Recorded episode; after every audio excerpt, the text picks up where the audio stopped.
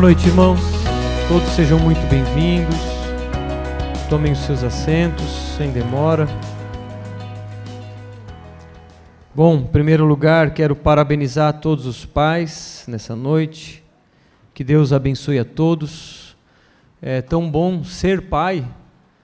E se você é pai, você recebeu um presente do céu, certamente, que é o seu filho.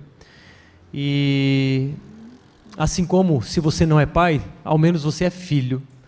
Valorize seu pai, valorize sua casa, ame, agradeça, enfim. Mas não estamos aqui para falar de pais humanos. Estamos aqui para falar do nosso Deus. Ele é o verdadeiro pai. Nós somos falhos, nós pais humanos somos falhos. O nosso verdadeiro Deus, ele é pai, ele é o pai perfeito. E hoje vamos falar sobre uma parábola muito conhecida, chamada parábola do filho pródigo. Mas nós não vamos falar sobre o filho pródigo, nós vamos falar sobre o pai pródigo. Essa parábola, irmãos, talvez você tenha ouvido ela de um jeito totalmente diferente do que eu vou falar hoje. Porque essa parábola não está falando sobre um filho pródigo. Essa parábola está falando sobre um pai. Então, no dia dos pais, nós vamos falar sobre esse pai que está lá em Lucas capítulo 15, do verso 11 em diante. E já já a gente vai ler o texto. Mas antes de ler o texto, eu quero falar algumas coisas que têm acontecido em nosso meio atualmente. Certamente todos vocês, ou a maioria de vocês, viu o rolo que deu na internet com a famosa Tammy Gretchen, a filha da Gretchen, ou o filho da Gretchen, já não sei mais. E você deve ter visto que ela era uma mulher, agora ela decidiu ser homem, e ela foi homenageada no Dia dos Pais por uma marca de cosméticos aí. E essa marca homenageou a Gretchen, não, desculpa, a Tami, como um pai. Isso causou um rebuliço, porque afinal de contas ela tem útero. Ela não tem próstata. Agora, alguém com útero é pai? Tudo bem, a gente entende que diversas mães fazem a figura de um pai. Agora, em sua essência, será que ela é pai? E começou uma grande discussão na internet. Moralistas, conservadores de um lado, liberais do outro lado. Uns dizendo: que absurdo! Ela é mulher, ela tem útero, isso está errado. Outros dizendo: que avanço que demos, que tivemos na inclusão, na ideia de abaixo ao preconceito. Então, conservadores de um lado, liberais de outro. Moralistas de um lado, libertinos de outro. Moralidade e liberdade. É, e aí isso tem aflorado de uma forma intensa em nossos dias, irmãos. Guerras ideológicas. Se você não está por dentro disso, intere-se. Guerras filosóficas Bandeiras de filósofos têm sido levantadas. Moralismo de um lado, a moralidade, princípios, costumes, e por outro lado, liberdade. Quero fazer o que eu bem entendo e assim eu vou fazer. Quero chamar a atenção para vocês sobre o que está por trás de tudo isso. Nós precisamos enxergar além daquilo que os nossos olhos veem. Precisamos enxergar o que está atrás da ideia de lutar por, por princípios morais. Bruno, quer dizer que então a gente não precisa falar de, mora, de princípios morais cristãos? Não é isso. Mas agora eu te pergunto: se você disser para um homossexual, você está errado, você acha que isso vai surtir algum efeito na vida dele? A palavra diz que em Colossenses, eu não lembro o, o texto exato, mas diz algo assim: esses mandamentos têm aparência de piedade, mas não têm poder nenhum para refrear as paixões da carne. Irmãos, vamos acordar? Vocês acham realmente que um cristão conservador, quando diz para um liberal, um progressista, que ele curtia a vida do jeito dele, ele está errado, você acha que isso vai surtir efeito? E eu te pergunto, quando você fala que ele está errado, o seu intuito é realmente conquistar o coração dele? Ou é simplesmente apontar o dedo na ferida dele? Sabe por quê, irmãos? Nós somos hipócritas. Nós amamos rebaixar pessoas. Nós amamos dizer que estamos certos e eles estão errados. Nós amamos quando alguém está no pecado. Essa é a verdade. Nós amamos apontar o dedo. E vocês acham de novo que tem poder dizer que ele está errado? Irmãos, a guerra não é entre conservadores e liberais. A guerra, irmãos, é contra principados e potestades. Você acha que moralidade vai converter alguém? Você canta de galo porque cria o seu filho segundo os costumes morais da sociedade ocidental? Você acha que isso vai levar ele para o céu? Você acha que porque você paga impostos, não trai a sua esposa, o seu esposo, porque você segue uma vida reta, você acha que vai para o céu por causa disso? Você está equivocado, irmãos. Então a guerra não é entre conservadores e liberais. A guerra é contra principados e potestades. Nós não temos que converter liberais ao conservadorismo. Nós temos que converter ímpios ao cristianismo. Conservadorismo não é cristianismo. E quando você manda alguém assistir uma palestra de um filósofo conservador, por que você não manda ele ler a Bíblia? Por que você não manda ele ouvir o pai de todos os filósofos, Jesus Cristo? O poder em converter o outro não está na sua habilidade de argumentar. O poder de converter o outro está no Evangelho, na proclamação das boas novas ali existe poder. A sua argumentação não converte ninguém. A minha argumentação, por mais bem elaborada que seja, sabe o que ela traz? Inimizades. Você sabia que quando você, conservador, confronta um liberal, você está arrumando um inimigo normalmente? O que ele precisa é do Evangelho, o que ele precisa é da graça e o pior de tudo isso é que muitos conservadores precisam da graça. E aí nos deparamos com outro, um outro exemplar da espécie mais libertina chamado Felipe Neto. E eu ouvi um vídeo dele, ele dizendo: "É isso que importa, a sua vontade". Essas pessoas vão dizer assim: "O que importa é você fazer aquilo que você deseja". O que importa é você ser aquilo que você quer ser. O que importa é você dar vazão para os seus desejos. É isso que vai te fazer feliz. Esses estão aos montes, entrando nas mentes dos nossos jovens, na escola, na internet e na universidade. E aí o pai conservador faz o quê? Bate na mesa. Você está errado. Ao invés de apresentar Jesus Cristo de Nazaré aquele que é poderoso para transformar corações. Estamos arrumando inimizades, ao invés de nos assentarmos à mesa com pecadores. O que, que vemos na igreja hoje? Um monte de santo. Onde estão os pecadores? Onde estão as prostitutas? Onde estão os beberrões? Eu quero eles aqui, irmãos. Onde estão os adúlteros? Onde estão os homossexuais? Onde eles estão, irmãos? Tem cinco cadeiras vazias. Podia ter um homossexual, um transexual, um adúltero, um, alguém que desviou milhões e uma garota de programa. Onde eles estão? A igreja afasta essas pessoas. E com quem Jesus se reunia? Com quem Jesus sentava? Jesus sentava com esses. Por que, que a igreja afasta? Por que, que a igreja se enche de uma santidade e não tem contato com pecadores? Onde nós estamos errando, irmãos? Precisamos rever os nossos conceitos, precisamos rever o nosso jeito de ser igreja. Eu preciso rever o meu jeito de pregar. Peço perdão a vocês, irmãos, porque em alguma medida entendo que a ênfase que tenho dado no que diz respeito a fazer discípulos Pode ser que esteja jogando um fardo nas costas de vocês. E não é isso, o cristianismo não é fardo, o cristianismo é leve. Nós temos que sair daqui leves, não com um fardo nas costas.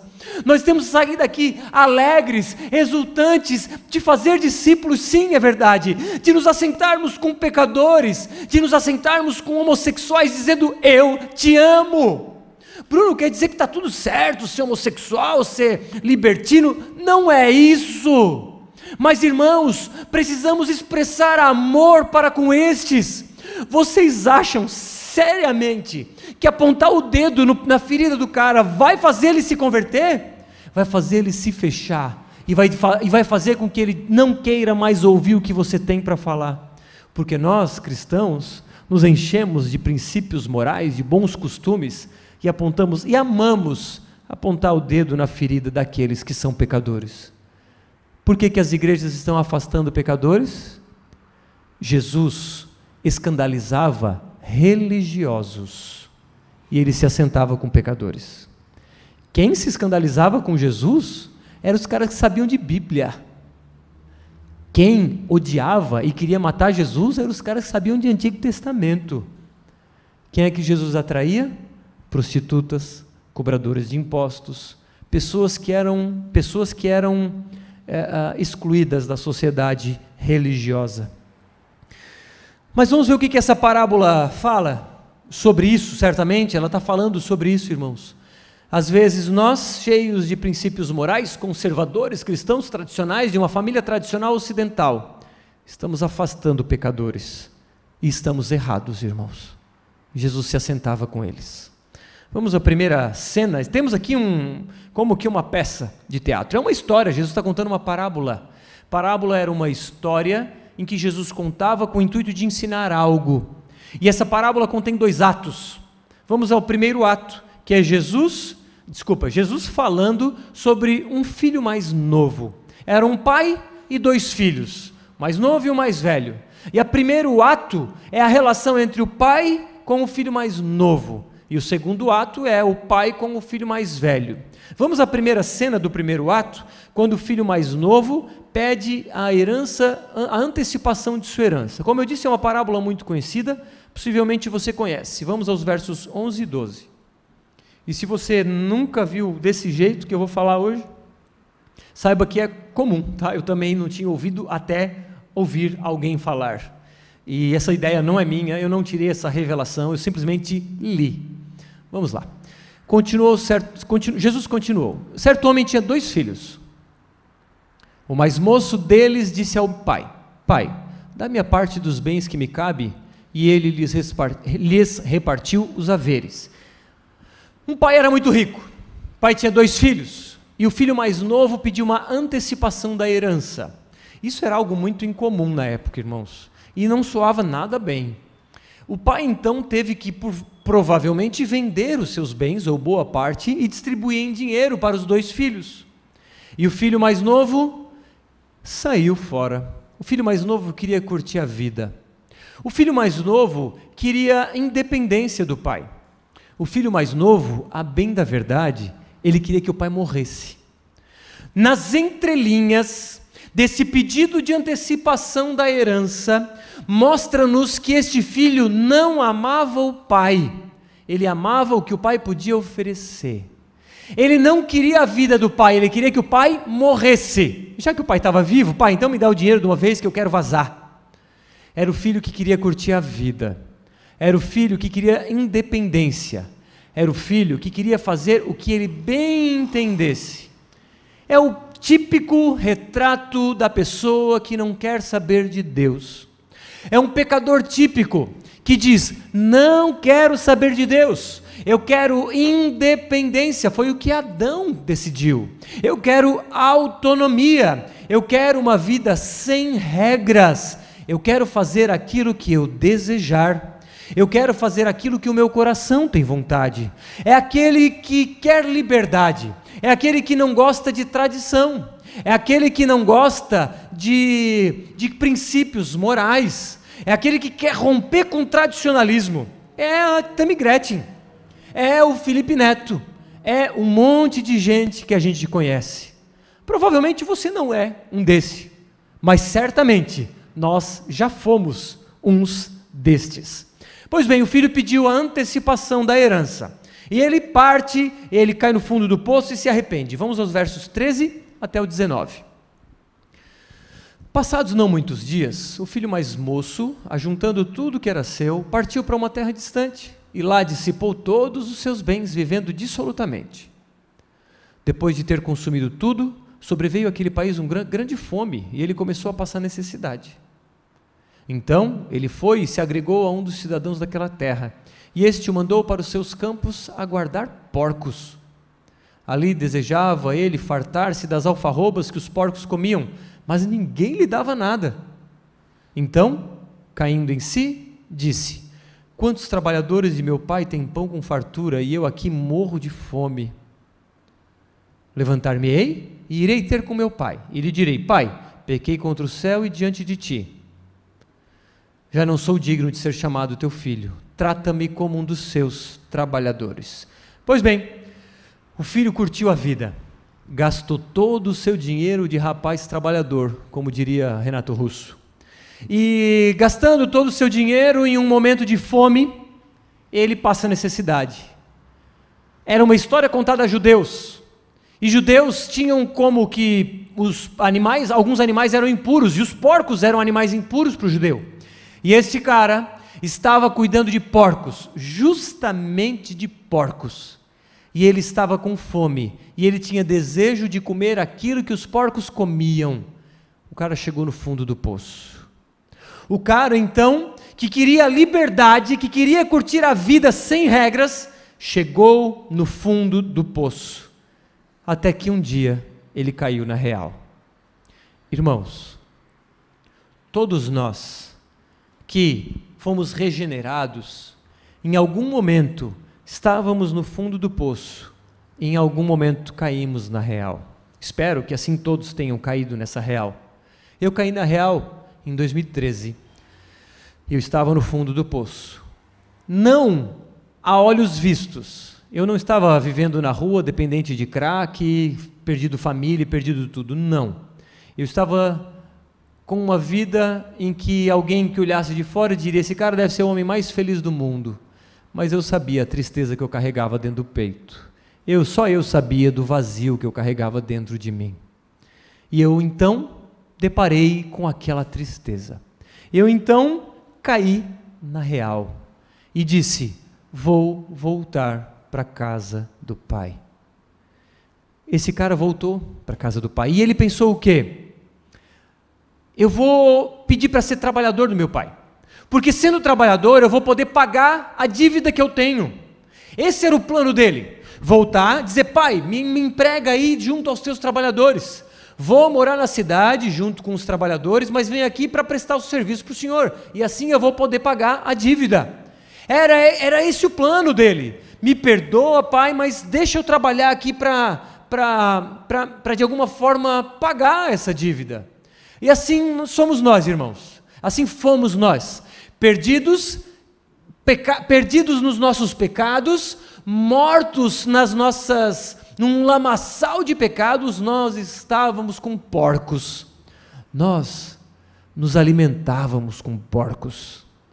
Nós nos deleitávamos no pecado, irmãos. Eu era esse. Eu era terrível. Até que um dia caí em mim. Preciso voltar para a casa do Pai. E assim foi. Voltei. Assim, esse jovem voltou e se reconcilia com o pai. Vamos aos versos 20 e 24, até 24. E levantando-se, foi para seu pai. Vinha ele ainda longe quando seu pai o avistou e, compadecido dele, correndo, o abraçou e beijou. E o filho lhe disse: Pai, pequei contra o céu e diante de ti, já não sou digno de ser chamado teu filho. O pai, porém, disse aos seus servos: Trazei depressa a melhor roupa, vestiu, ponde-lhe um, ponde um anel no dedo e sandálias nos pés. Trazei também e matai um novilho cevado, comamos e regozijemo-nos. Porque este meu filho estava morto e reviveu, estava perdido e foi achado. E começaram a regozijar-se. O pai vê o filho perdido vindo ao longe o pai corre ao encontro do filho. Dizem os estudiosos que correr não era uma atitude normal de alguém, de um homem ancião de respeito. Correr era coisa de criança. Mas o pai, vendo o filho, corre ao encontro dele. Ele não se contém. Ele dá roupas. Roupa, naquele momento, roupas especiais, davam um, um indício de, de um prestígio social. Ele dá um anel, Anel era um símbolo da família. Era com o anel que se, por exemplo, selava cartas. Era com o anel que se selava documentos. Então o anel demonstrava que o filho estava sendo restaurado à família. Ele dá sandálias, porque quem andava descalço era escravo. E ele dá uma festa. A outra versão fala que ele matou um novilho gordo. Era um bezerro muito grande e gordo que era morto em ocasiões especiais. Era caro. E certamente ele convidou o vilarejo inteiro para festejar, afinal de contas o filho estava sendo restaurado. Ele não disse: Filho, tu vai ter que pagar. Filho, tudo bem, eu até te aceito na minha casa, mas aqui, ó, aqui tem regras. Qualquer um de nós faríamos isso. Ele não diz: Filho, vou pensar no teu caso, eu vou orar para ver se eu vou te restaurar na minha casa. Filho, olha, a partir de agora é do meu jeito tu vai ter que pagar pela dívida que, que tu me deixou. O pai não colocou nenhuma condição. O pai simplesmente correu ao encontro do filho. Assim foi comigo. Quando eu me voltei para Deus, que na verdade foi Ele que me fez me voltar para Ele, Ele não impôs condição. Ele não disse, Bruno, eu te aceito na minha família, mas Tu vai ter que seguir regra, Bruno. Bruno, tu pode ir para a igreja, mas é o seguinte: na igreja tem regra a cumprir. Tem uma roupa a usar, tem a música para ouvir, tem o que tu pode e o que tu não pode fazer. Balada, esquece, bebida, esquece, etc, etc. Faça isso, faça aquilo. Deus não impôs nenhuma condição para mim. Quem sou eu para impor condição na vida de vocês? O pai simplesmente aceitou o filho. Isso é cristianismo, irmãos. Cristianismo é nós nos voltarmos para Deus e Ele não colocar nenhuma condição para sermos aceitos por Ele. Nós fomos aceitos, não porque fizemos algo de bom, mas porque simplesmente dissemos sim. O pai fez uma festa, fez um banquete, disse: Filho, vem que eu vou fazer uma festa para ti. Esse banquete representa a eternidade. E ele diz: Filho, filha, eu te convido a estar nesse banquete. Diga sim e você estará sentado com o Pai. E assim então, fomos restaurados na família de Deus, fomos restaurados, o filho mais novo foi restaurado. Isso mostra um amor incondicional do pai para com o filho, isso mostra um amor incondicional do Pai Deus para conosco. Isso é cristianismo. Cristianismo não é um conjunto de regras. Essa é uma das missões da Viva. Esse é um dos objetivos, irmãos, mostrarmos para o mundo lá fora o que é o verdadeiro Evangelho. Estamos com um contrato de uma nova sala nas mãos. Dentro em breve estaremos nessa nova sala, bem no centro da cidade, e temos uma multidão para alcançar nós vamos focar nestes perdidos. Vamos focar naqueles que carecem da glória de Cristo.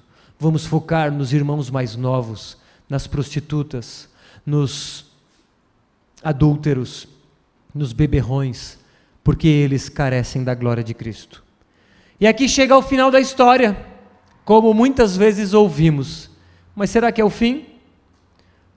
Precisamos olhar o contexto e vamos identificar que não é o fim no verso 1 e 2 desse capítulo, olha só. E aqui é que começa a ficar interessante. Aproximavam-se de Jesus todos os publicanos e pecadores para ouvir. Olha só, publicanos, cobrador de impostos, e pecadores. Jesus está falando que esses aí são os irmãos mais novos. Mas tinha os fariseus e os escribas que murmuravam, dizendo: Este recebe pecadores e come com eles.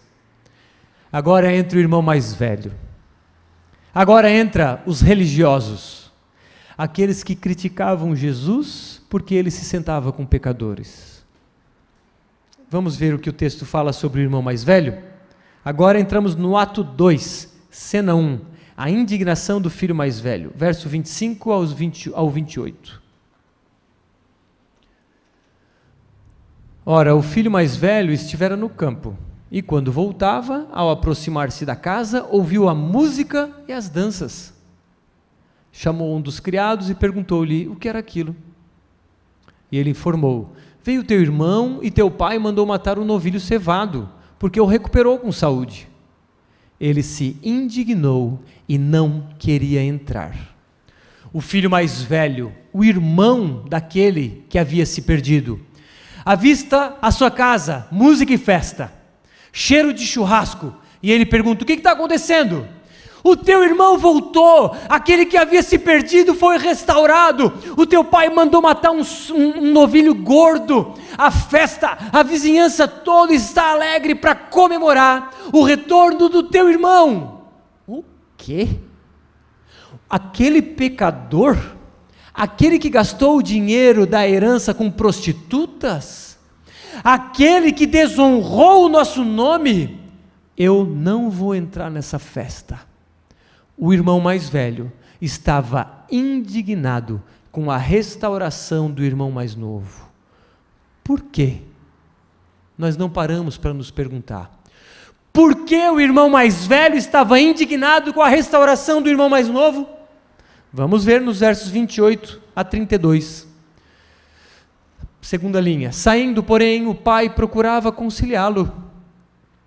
Mas ele respondeu a seu pai: Há tantos anos que te sirvo, sem jamais transgredir uma ordem tua, e nunca me deste um cabrito sequer para alegrar-me com os meus amigos. Vindo, porém, este teu filho, ele não chama de irmão, olha só. Vindo, porém, este teu filho, que desperdiçou os teus bens com meretrizes, tu mandaste matar para ele o novilho cevado. Então lhe respondeu o pai: Meu filho, tu sempre estás comigo, tudo que é meu é teu. Entretanto, era preciso que nos regozijássemos e nos alegrássemos, porque esse teu irmão estava morto e reviveu, estava perdido e foi achado. Irmãos, o pai diz: Querido filho, a herança foi distribuída, e naquele tempo, o filho mais velho tinha direito a dois terços da herança. Lembra a ideia de unção dobrada? De, de herança dobrada, de Elias Eliseu? É sobre isso, irmãos, não é poder dobrado. É a herança dobrada, porque o irmão mais velho tinha direito à herança dupla. O irmão mais novo, então, nesse caso, ganhou um terço da herança.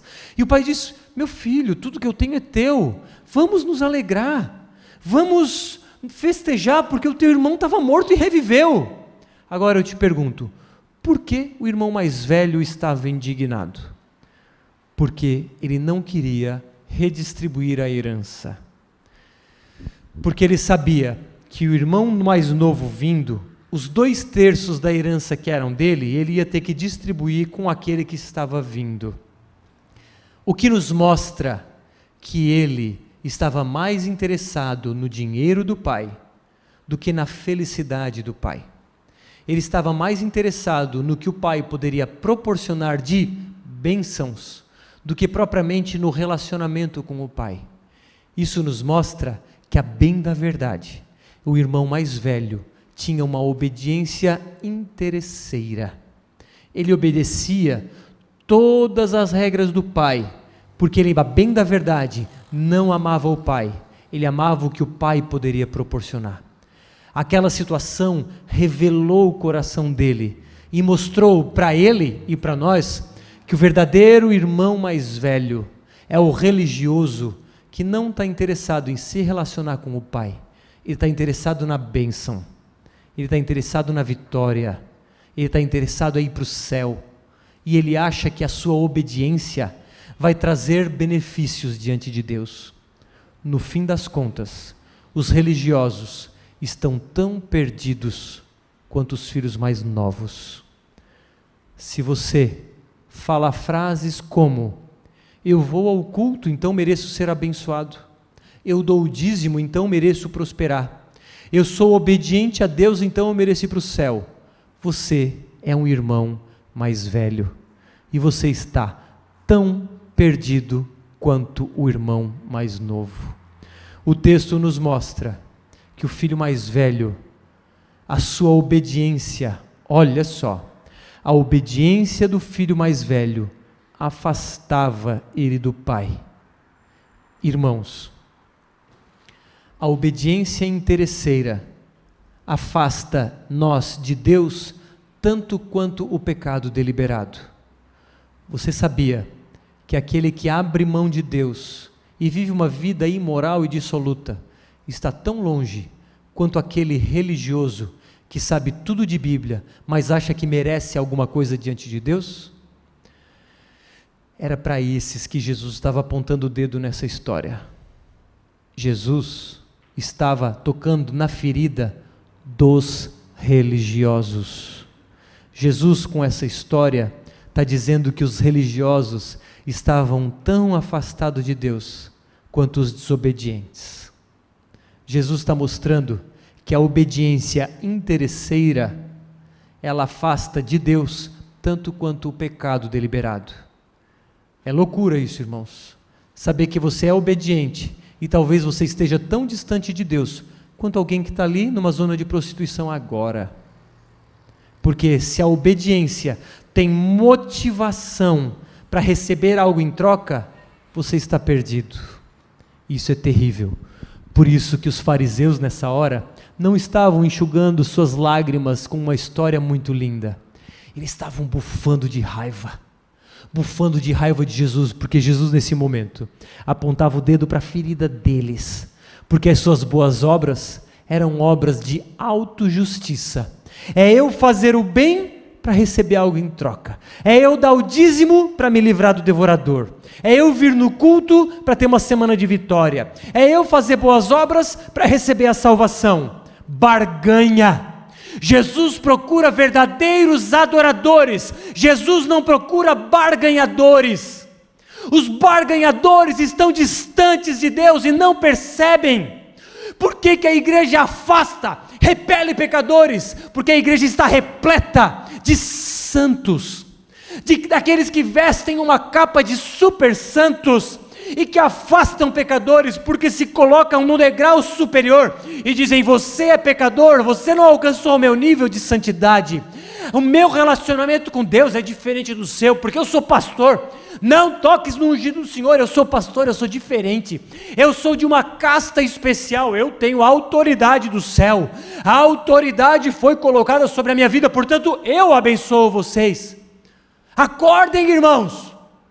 Quem nós pensamos que somos? Sem Cristo nada somos, sem Cristo nada podemos fazer. E que unção o pastor carrega?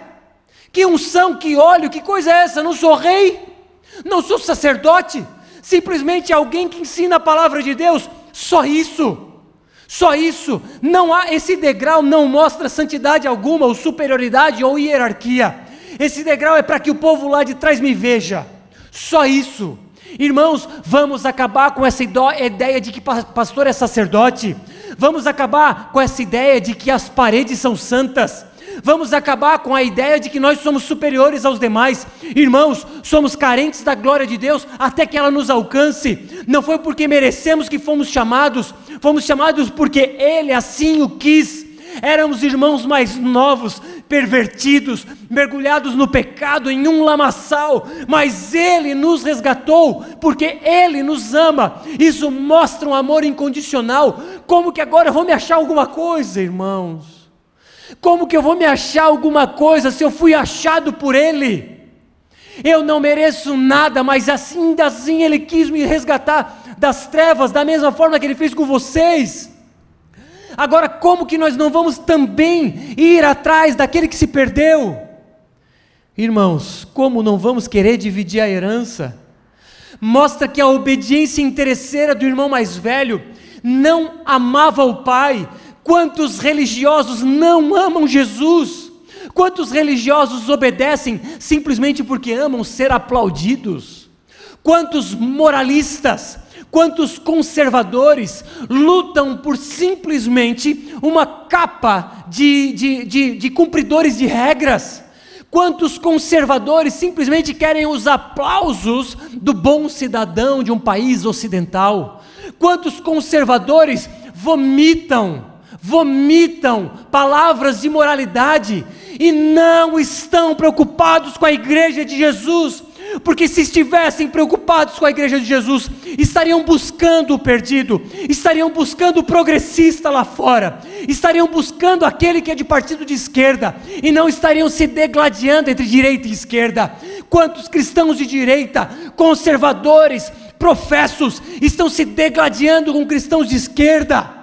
Quando que a igreja de Jesus vai acordar? Em que a igreja é apartidária, aliás, ela é suprapartidária. Não defendemos partido político, não defendemos filósofos, defendemos Jesus Cristo, morto e ressurreto. Ele é o nosso grande mestre. É as palavras dele que, se, que têm que ser proferidas, não são palavras de filósofos humanos tampouco de pastores, é a palavra de Deus que tem que ser pregada. Ao invés de brigarmos com liberais, ao invés de brigarmos com progressistas, de mensagens na internet para ofender os caras, vamos nos assentar à mesa com eles, vamos oferecer um banquete para que eles se deleitem e sejam amados, porque o que eles precisam é de amor. O que Jesus fez por mim foi me amar ao invés de me confrontar. E nós que fomos amados, estamos confrontando aqueles que merecem amor ou que esperam amor. Estamos nos degladiando entre direita e esquerda, conservadores e liberais, é, Bolsonaro e Lula, é, filósofo A e filósofo B, quando vamos simplesmente oferecer o Evangelho, fazermos discípulos, pregarmos as boas novas, precisamos sentar com pecadores. Nós, religiosos, queremos muitas vezes, na verdade, a bem da verdade é manipular Deus. Porque quando eu acho que, como eu sou obediente, Deus merece me honrar, o quê? Deus vai te honrar pela tua obediência? Quem tem que ser honrado é Cristo. Nós não fazemos mais do que a nossa obrigação. Obediência, não por obrigação, e coloco entre aspas essa palavra, mas é um ato de amor, é um ato de, de gratidão, é uma expressão de amor, é simplesmente corresponder àquele que te amou em primeiro lugar. Irmãos, cuidado, porque nós, os religiosos, muitas vezes, estamos buscando a nossa própria salvação, achamos que a nossa obediência nos faz merecedores, e Jesus não procura barganhadores, Jesus procura adoradores. Filhos mais velhos amam a reputação. Filhos mais velhos amam ser aplaudidos porque eles são um bom pai de família, porque eles cuidam dos seus filhos segundo os princípios morais. Amam isso. Onde está o Evangelho? Claro que o Evangelho preza por moral, é óbvio, ninguém vai negar isso. Mas o Evangelho não é moralidade, passa pela moralidade. O Evangelho é muito mais do que isso. E vamos entender o que é o Evangelho na sequência do texto, ou da explicação. Quantos irmãos, você deve conhecer, quantos que eram irmãos mais velhos, amavam obedecer, viviam na igreja obedecendo, trabalhando naquele ativismo louco, e hoje estão perdidos. Sabe por quê? Porque eles colocaram um fardo em suas costas de obediência, talvez até outras pessoas colocaram esse fardo e eles não aguentaram. Hoje vivem uma vida dissoluta, imoral, perdidos por aí. Quantos eu conheço, irmãos, que estavam na igreja orando, dizimando, servindo, mas, a bem da verdade, eram irmãos mais velhos, que não se relacionavam com Jesus, simplesmente obedeciam regras, e cristianismo não é cumprimento de regras, cristianismo não é simplesmente um código de conduta moral que você deve seguir, cristianismo é relacionamento com o Pai, cristianismo é o pai correr ao encontro do filho que se perdeu. Irmãos, os dois filhos estavam perdidos os religiosos estavam tão perdidos quanto os pecadores. Mas olha só, vamos olhar para três parábolas. Precisamos entender. Esse texto que nós lemos aqui, ele é antecedido por duas outras parábolas. Primeira parábola, o pastor que vai atrás das ovelha, da ovelha perdida. Ele tem, tinha cem ovelhas, uma se perde. ele vai atrás da ovelha que se perdeu. Segunda parábola: uma mulher tinha dez dracmas, dez moedas, uma se perde. Ela vai atrás da dracma que se perdeu. Ambos encontram uma ovelha, a outra a dracma, e fazem festa por causa desse encontro. Terceira parábola é a parábola em questão: o filho mais novo se perde. Quem vai atrás do filho? Ninguém. Primeira parábola vai o pastor atrás da ovelha. Segunda parábola vai a mulher atrás da dracma. Terceira parábola, ninguém foi atrás do filho que se perdeu. Por quê? O que Jesus está querendo ensinar? Jesus está querendo ensinar que quem deveria ir atrás do filho que se perdeu era o irmão mais velho.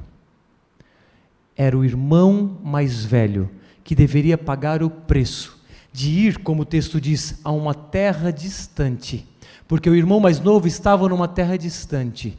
Jesus está dizendo que era você, religioso, que deveria pagar o preço e ter ido lá buscar o irmão mais novo. Sabe o que, Jesus está dizendo, irmãos? Que existe um irmão mais velho ideal. Sabe quem é o irmão mais velho? Que pagou o preço para ir a uma terra distante e resgatar nós, pecadores? Jesus é o irmão mais velho.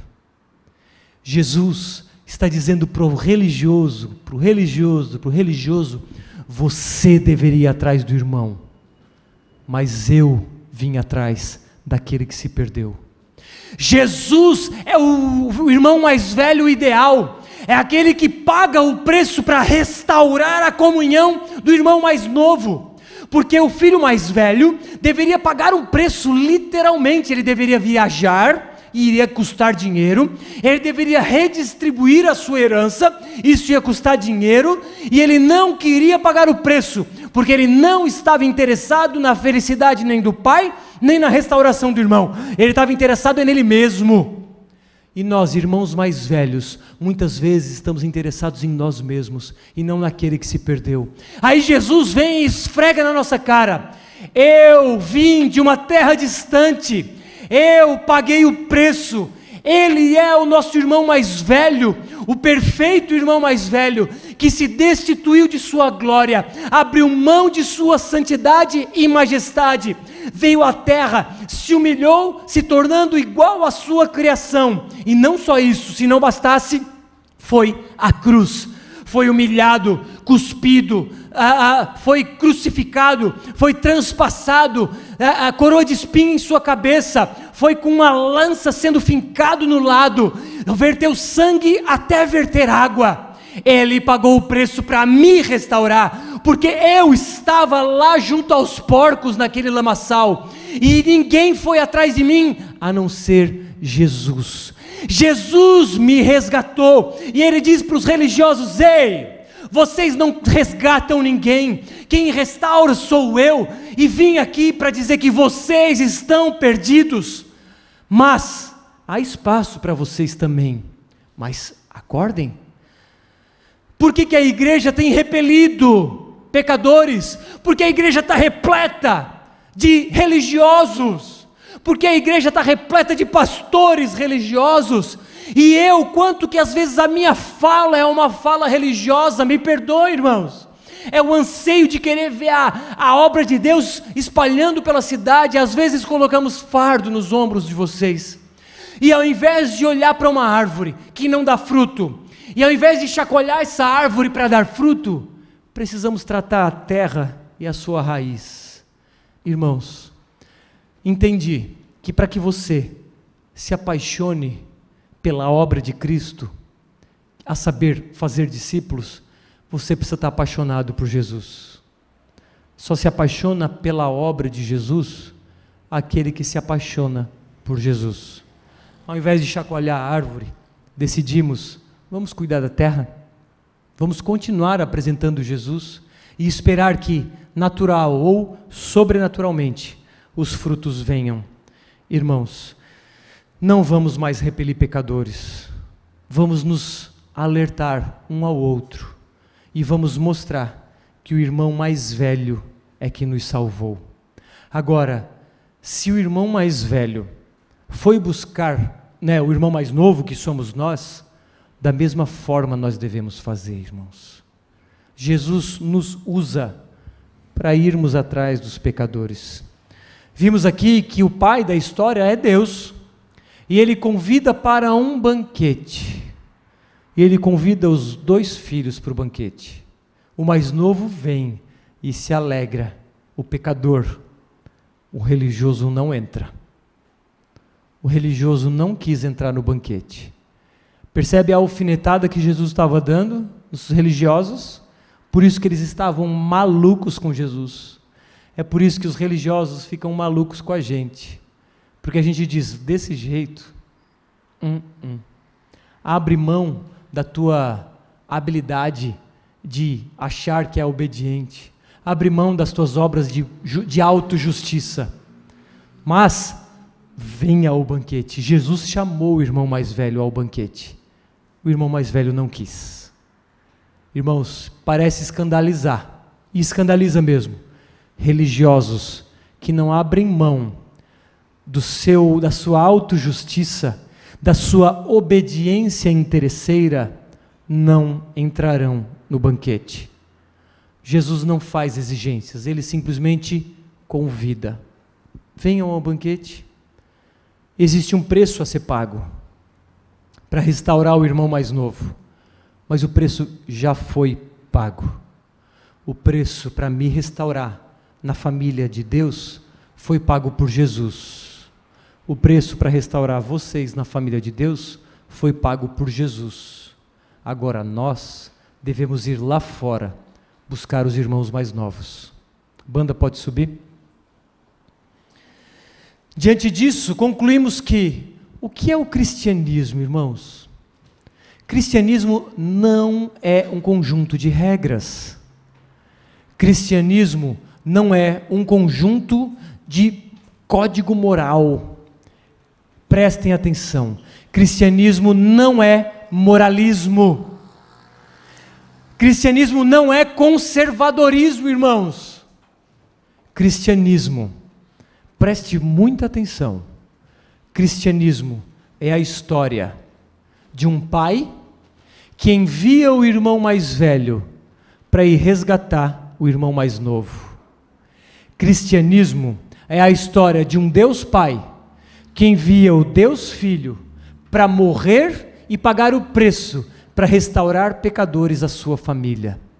Isso é cristianismo.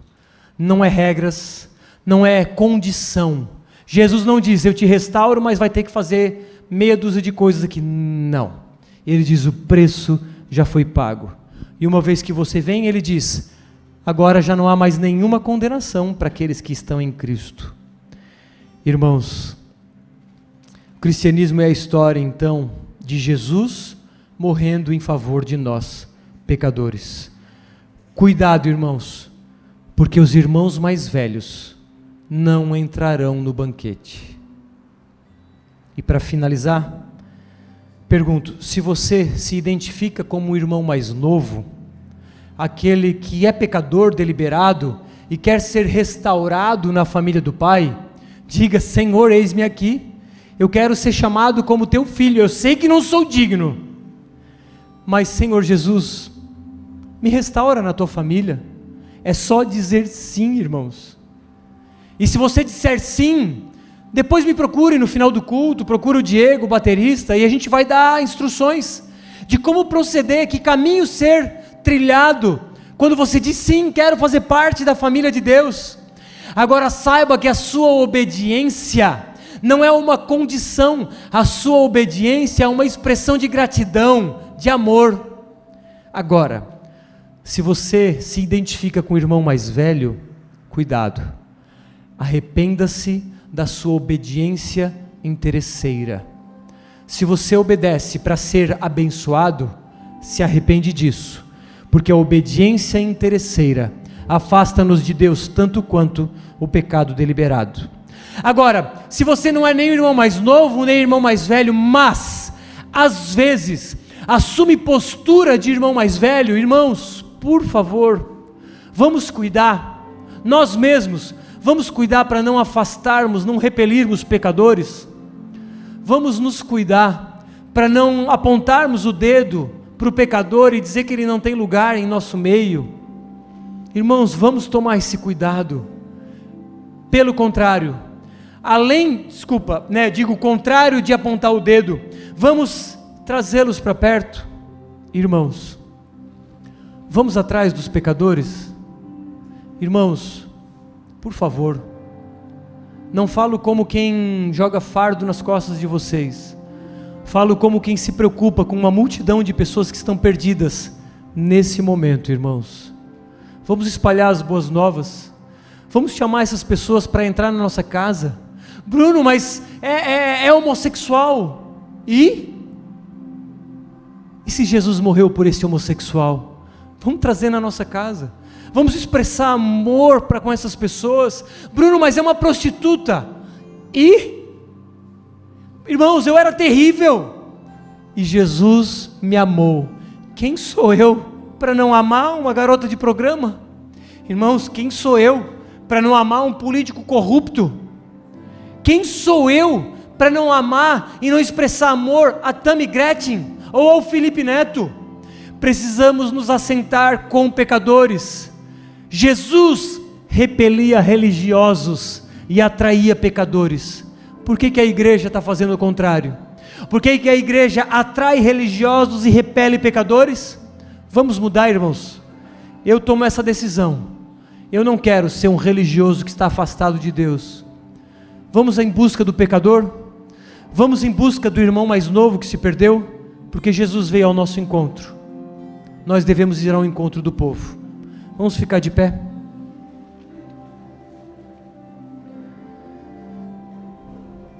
Jesus,